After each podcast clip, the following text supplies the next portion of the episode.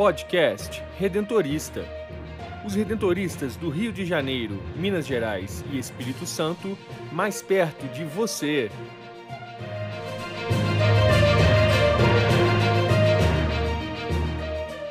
Olá, está começando mais um podcast redentorista da província do Rio. Eu sou Brenda Mello e no episódio de hoje conversamos com o presidente da Confederação Nacional das Ligas Católicas, Rodrigo Trota. Reavivando a memória redentorista, o historiador Rafael Bertante relembra a primeira assembleia realizada na província do Rio. E o superior provincial, Padre Nelson Antônio Linhares, continua a reflexão sobre o discernimento na vida.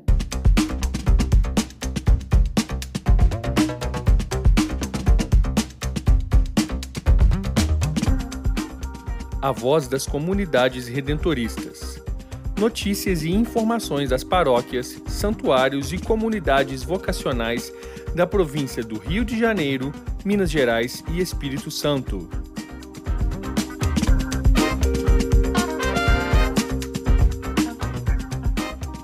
A Liga Católica Jesus Maria José é uma associação católica fundada na Bélgica no ano de 1844 pelo capitão do exército Henrique Beletable. No Brasil, foram os missionários redentoristas que trouxeram este trabalho da igreja há quase 120 anos e acompanham até hoje a associação.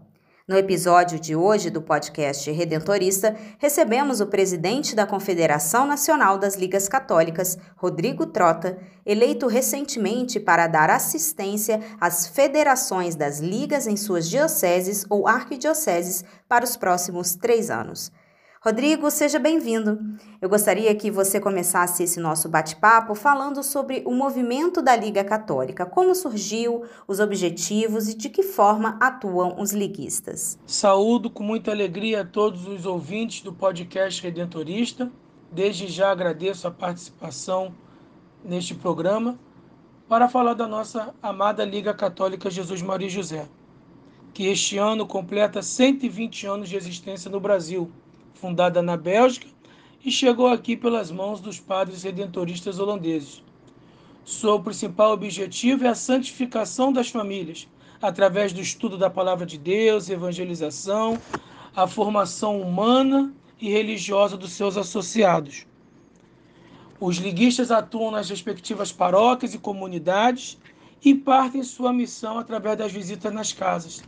Temos dois trabalhos missionários de evangelização que é a Romaria do ícone de Nossa Senhora do Perpétuo Socorro, realizada através de uma Romaria Nacional no Santuário de Campos e no mês de agosto no Santuário de Nossa Senhora Aparecida. Rodrigo, em janeiro deste ano você foi eleito presidente da Confederação Nacional das Ligas Católicas para o próximo triênio, cargo que também ocupou de 2016 a 2018, quando atingiu o feito de ser o presidente nacional mais jovem da história da Confederação, com 30 anos de idade. Agora, com alguns anos de experiência, como você pretende atuar, principalmente em meio às restrições causadas pela pandemia e com quais expectativas você recebe essa função neste momento? Confesso que pensei demais, tive um pouco de medo, pois era uma eleição em substituição ao nosso saudoso Alamir, que nos deixou em novembro do ano passado sucedeu uma pessoa tão especial que era Natália, com relevantes serviços prestados à Liga, num momento de pandemia. Mas assim como tão bem nos falou o apóstolo Paulo, eu sei quem eu pus a minha confiança. Então pedi a Deus duas coisas: que Ele renovasse o meu entusiasmo e me concedesse muito mais criatividade que são dois fatores tão importantes nesse momento que nós precisamos dinamizar o nosso trabalho pastoral. Diversos movimentos e associações tiveram uma perda ou diminuíram suas atividades por conta que o momento da pandemia nos impôs. Mas pretendo chegar em todas as federações, seja de modos online, sejam de modos presenciais, e sempre criando esse dinamismo pastoral que são, é tão importante nesse momento de pandemia, para que jamais deixamos, assim como o salmista fala, né, inacabada essa obra que fizeram às mãos do Senhor. Rodrigo, e como as pessoas podem conhecer melhor a Liga Católica e se tornarem liguistas? A Liga Católica está em quatro regiões do nosso país, né? Centro-Oeste, Nordeste, Sul e Sudeste, distribuída em 20, 23 federações arquidiocesanas ou diocesanas. Nosso contato da sede nacional, que fica na cidade de Campo dos Goitacazes, é o telefone DDD 22 27380103 ou o nosso zap DDD 21 97290 0346. Se na sua paróquia não existe a Liga Católica e você tem esse desejo de criar esse movimento para cuidar em especial das famílias, da evangelização das famílias, nos procure. Ficaremos muito honrados em estabelecer esse contato e fazer o crescimento do reino de Deus através da nossa associação religiosa. Encerro, se você me permite, com o último parágrafo da nossa oração da Sagrada Família, que rezamos sempre em nossas reuniões. Senhor Deus, recebemos de vós uma missão importante e difícil: transformar este mundo pelo amor fraterno, pela ajuda mútua, pela justiça e honestidade no trabalho. Nós vos pedimos, aumentai a nossa caridade, firmai a nossa fé e dai-nos a esperança de que, ajudados pela vossa graça, conseguiremos realmente modificar a face da terra. Por nosso Senhor Jesus Cristo, vosso Filho, na unidade do Espírito Santo. Amém. Jesus, Maria e José, nossa família, vossa é. Muito obrigado por essa oportunidade de ter partilhado um pouquinho sobre a Liga Católica nesses minutos com vocês. Deus abençoe e envie santas e numerosas vocações à nossa província do Rio, Minas e Espírito Santo. Atenda o chamado em seu coração. Venha fazer parte desta missão. O amor está em você, não resista. Seja um missionário redentorista. A escolha é sua, pode crer. A diferença você vai fazer.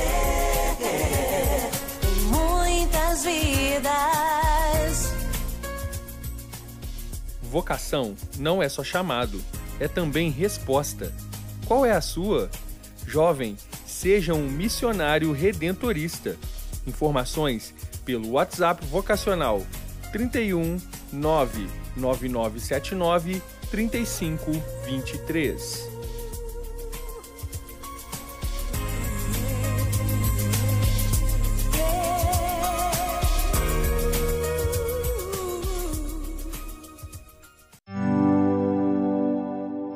Memória Redentorista.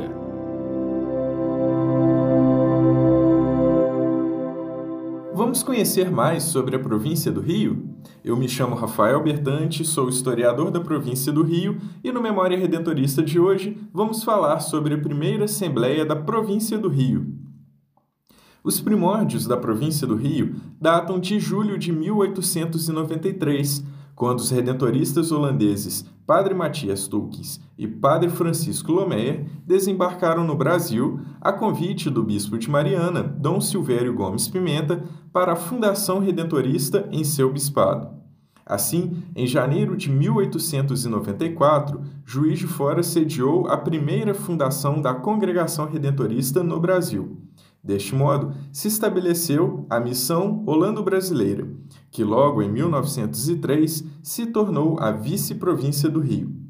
Os anos se passaram e as demandas de trabalho também.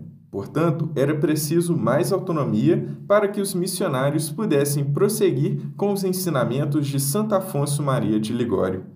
A resposta para esta demanda chegou no dia 24 de junho de 1951, quando o superior-geral Padre Leonardo anunciou a licença para a ereção da Província Autônoma do Rio de Janeiro.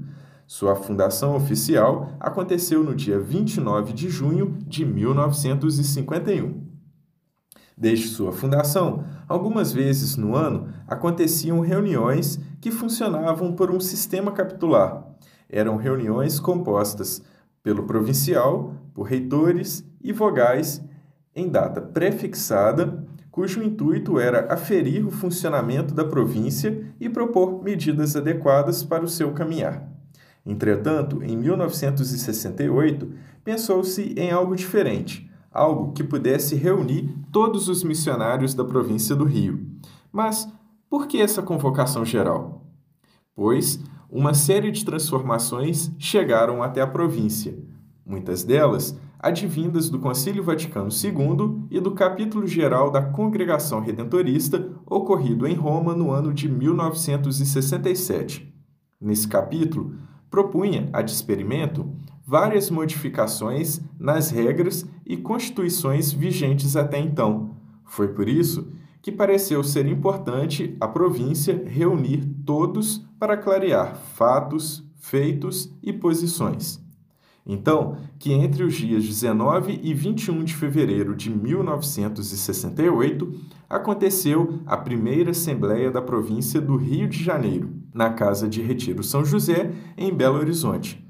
Participaram 74 padres, 21 irmãos e 13 estudantes de filosofia e teologia da província.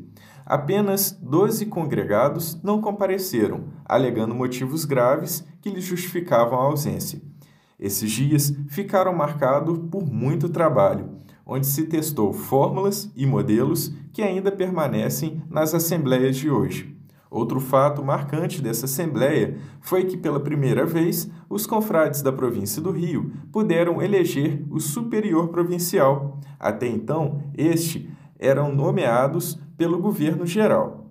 E o primeiro superior provincial eleito foi o padre Alberto Ferreira Lima. Assim eu me despeço de vocês. Até a próxima. Espiritualidade, fé e devoção à luz do carisma redentorista.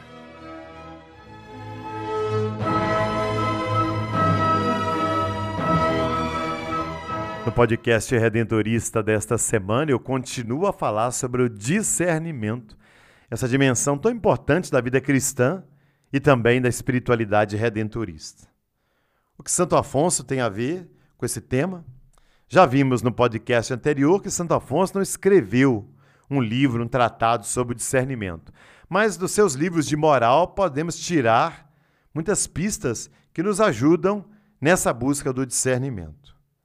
Afonso pressupõe que o nível comum do discernimento se manifesta no serviço do magistério da igreja, de, de distinguir entre a doutrina verdadeira e a falsa na fé e na moral.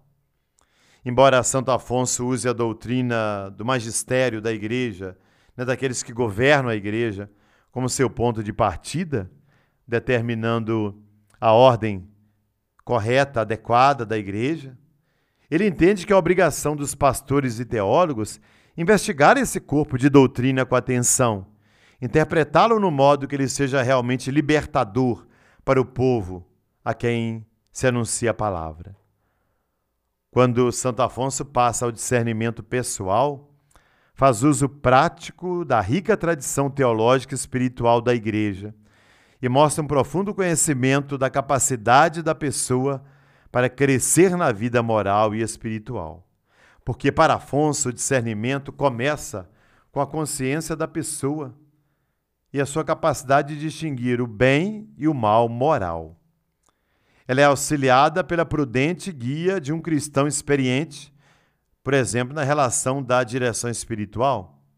Ela aprofunda e amadurece por meio da oração e da penitência e é aperfeiçoada vivendo uma vida no espírito, conformando-se à vontade de Deus em todas as coisas. Cada um desses elementos contribui para um processo de discernimento, que naturalmente requer paciente expectativa e escuta atenta da manifestação da vontade de Deus. Como já é de se esperar, esse processo de discernimento muda à medida que a pessoa cresce na vida espiritual. Não se faz discernimento uma vez por todos na vida, a cada tempo vai se discernindo. No começo haverá um pesado apoio na própria consciência e no seguimento dos mandamentos de Deus, quando a pessoa se serve da direção espiritual, progride na vida de oração e de penitência, esses primeiros índices de vida moral e espiritual são profundamente interiorizados. E ela recebe mais luzes interiores que iluminam a própria estrada e indicam o caminho a seguir.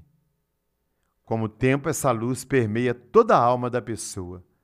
Porque para Afonso, O objetivo do discernimento é a completa uniformidade com a vontade de Deus. Ele entende que não existe uma receita simples para se chegar a esse estado do cumprimento da vontade de Deus e é profundamente sensível à relação única de cada pessoa com Deus e à busca espiritual pela vida fora.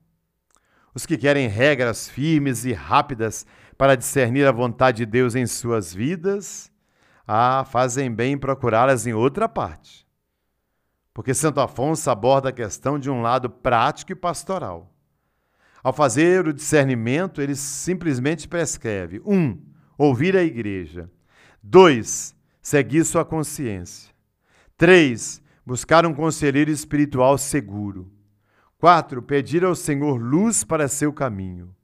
Quinto, fazer penitência. Sexto, procurar a vontade de Deus em todas as coisas.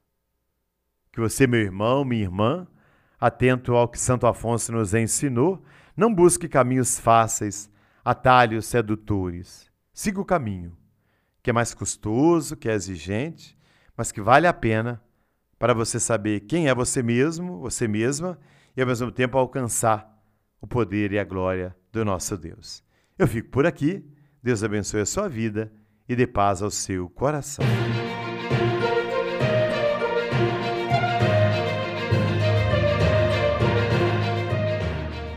Quer saber mais sobre os missionários redentoristas do Rio de Janeiro, Minas Gerais e Espírito Santo? Acesse o site www.provinciadorio.org.br e siga-nos nas redes sociais: Facebook, Instagram e Twitter, arroba Província do Rio, e no YouTube, Província do Rio Oficial. Conecte-se com a nossa província. Queremos você sempre presente na grande família redentorista.